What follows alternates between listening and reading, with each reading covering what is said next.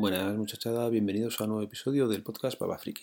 Nuevamente por aquí y este episodio va a ser un episodio diferente y un poco especial. Más que nada porque estamos en periodo de elecciones y este domingo tocará ir a las urnas. Y no os voy a dar la chapa con mucha política y lo que quería hacer es comentaros un poquito el tema de la constitución que tenemos en España y un par de cosas que siempre me han llamado la atención. Ya sabéis que tuve que estudiar estas pasadas navidades más o menos, he estado metido en un proceso de oposición, ¿vale? Y como toda oposición, pues siempre hay que mirar un poco la Constitución.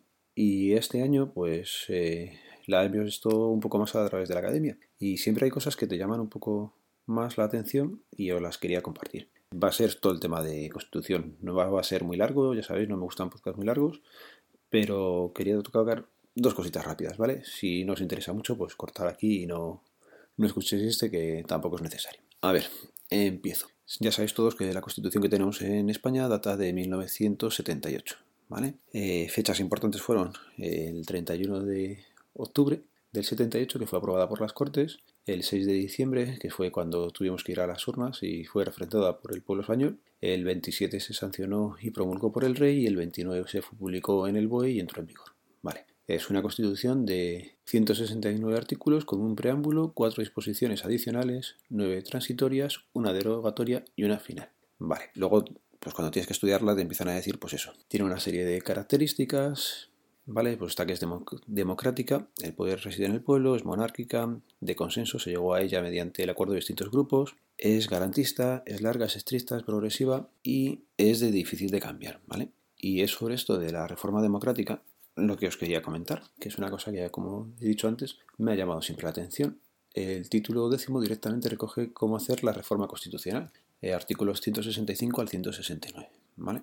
Pues la gente se puede pensar que nunca ha habido reformas a lo largo de la historia, y no es así. En 1992 fue la primera vez que se modificó la misma y lo que se modificó fue el artículo 13 se reconoció a través de esta modificación el derecho al sufragio pasivo en elecciones municipales a los ciudadanos de la Unión Europea que residan en nuestro país. Básicamente lo que se hizo fue, como estábamos en Europa, el poder hacer que los extranjeros que residan aquí sean elegibles en elecciones municipales. Pero es que también se ha llevado a cabo una segunda reforma constitucional.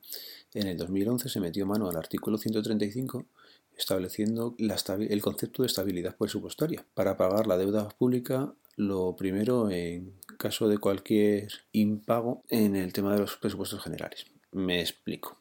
Se modificó el 135 para que eh, estuviera por ley que lo primero que fuera lo que tiene que pagar nuestro país en los presupuestos generales es la deuda pública. Eh, todo esto vino a raíz de cuando estuvimos a punto de ser intervenidos, en plena crisis, y ahí sí se modificó la Constitución, ¿vale?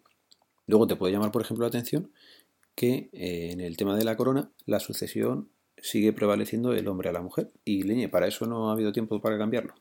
Se supone que todos los grupos políticos están a favor de ese cambio, pero nunca han aprovechado para meterle mano a, este tema. No se le mete mano a este tema por el hecho de cómo hay que hacerlo. Mm, se puede reformar la Constitución de dos maneras y una implica que la gente esté de acuerdo en cambiar la Constitución. Cuando se reforma la Constitución, tiene legitimidad, para ello el Gobierno, el Congreso, el Senado y las asambleas legislativas de las comunidades autónomas. Y como os he dicho antes, hay dos procedimientos. Hay un procedimiento ordinario de reforma y un procedimiento agravado. Os explico. El procedimiento ordinario de reforma, el nuevo texto que se vaya a aprobar, tiene que ser, valga la redundancia, aprobado por mayoría de tres quintos del Congreso y del Senado. Si no hay una aprobación de, esta, de este texto, lo que, se hace es constituirse una comisión mixta de composición paritaria entre diputados y senadores que van a revisar el texto constitucional y lo volverán a someter a votación en ambas cámaras, debiendo aprobarse de nuevamente por tres quintos de las mismas. Eh, vale, siempre que el texto hubiera obtenido el voto favorable de la mayoría absoluta del Senado, el Congreso por mayoría de dos tercios podrá aprobarla. Esto es, nos reunimos todos y vamos a cambiar el texto, ¿vale? De algún eh, artículo que queremos modificar. Pues en principio se tienen que conseguir tres quintos del Congreso y tres quintos del Senado. Si hay acuerdo en ambas cámaras, se aprueba. ¿Qué pasa? Que si no hay acuerdo, se hace una comisión mixta, lo que viene siendo que cogemos a unos cuantos diputados, a unos cuantos senadores y vuelven a mirar el texto. Vuelven a ver cómo poner el texto definitivamente y se vuelve a votar por tres quintas partes. ¿Qué pasa? Que llevan dos votaciones de tres quintas partes y no hemos sido capaces de reformar el texto que quede de acuerdo a lo que queremos. Vale, pues entonces, si se aprobó con mayoría absoluta en el Senado, con que se apruebe en el Congreso por mayoría de dos tercios, vale, y se podría reformar. En este caso ya, aprobada ya la reforma en las Cortes Generales, ¿vale? Se someterá a referéndum para ratificarlo cuando así lo soliciten dentro de los 15 días siguientes a su aprobación una décima parte de los miembros de cualquiera de las cámaras.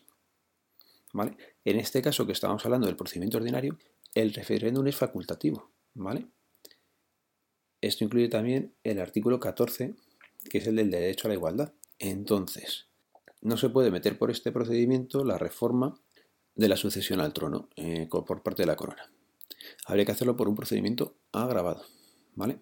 ¿Qué pasa por el procedimiento agravado? Que es cuando se tiene que hacer una revisión total de la Constitución o parcial si afecta al título preliminar, al capítulo segundo, sección primera del título primero o al título segundo que es la corona, que es el que os estaba explicando yo. ¿vale? ¿Qué pasa? Que para hacer eh, el procedimiento agravado se tiene que aprobar por mayoría de dos tercios de cada cámara.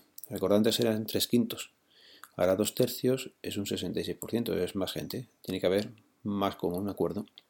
¿Qué pasa? Que aquí se van a disolver inmediatamente las Cortes una vez apruebe el texto. ¿Vale? Se convocan elecciones y una vez elegidas las cámaras tienen que ratificar la decisión anterior. O sea, es decir, modificamos el texto en alguno de estos artículos y lo que hacemos luego es disolver cortes, convocar elecciones y las cortes eh, elegidas nuevamente tienen que volver a aprobar por mayoría de dos tercios el texto que se había modificado. ¿Vale? Y no se puede reformar la Constitución, lógicamente, en tiempo de guerra, en estado de alarma, excepción o sitio. Coña, pues si vamos a tener elecciones esta semana, ¿qué les había costado si todo el mundo dice que quieren cambiar ese artículo? Haberlo metido antes de disolver las Cortes, haber hecho la elección y haberlo aprobado. Pues no lo han hecho. Y es una cosa que me llama mucho la atención, el saber que pueden meterlo en cualquiera de estas que ya están previstas, pues yo entiendo que a lo mejor estando en el gobierno y quieres cambiarlo, dices no lo voy a hacer a mitad de legislatura porque pierdo dos años de mandato por cambiarlo, vale, pero es que ya están ahora mismo las elecciones convocadas. Antes de disolveros, hacer la votación, dejarlo cambiado y ya está. ¿Por qué no se cambia? Ah, quién lo sabe. Y nada más de la Constitución. Era solamente esto lo que os quería contar. Comienza la votación.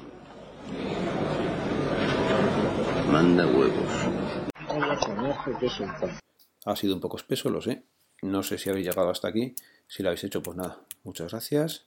Y ya sabéis, los métodos de contacto quedan en las notas del programa. Un saludo. Nos vemos, nos leemos, nos escuchamos. Adiós.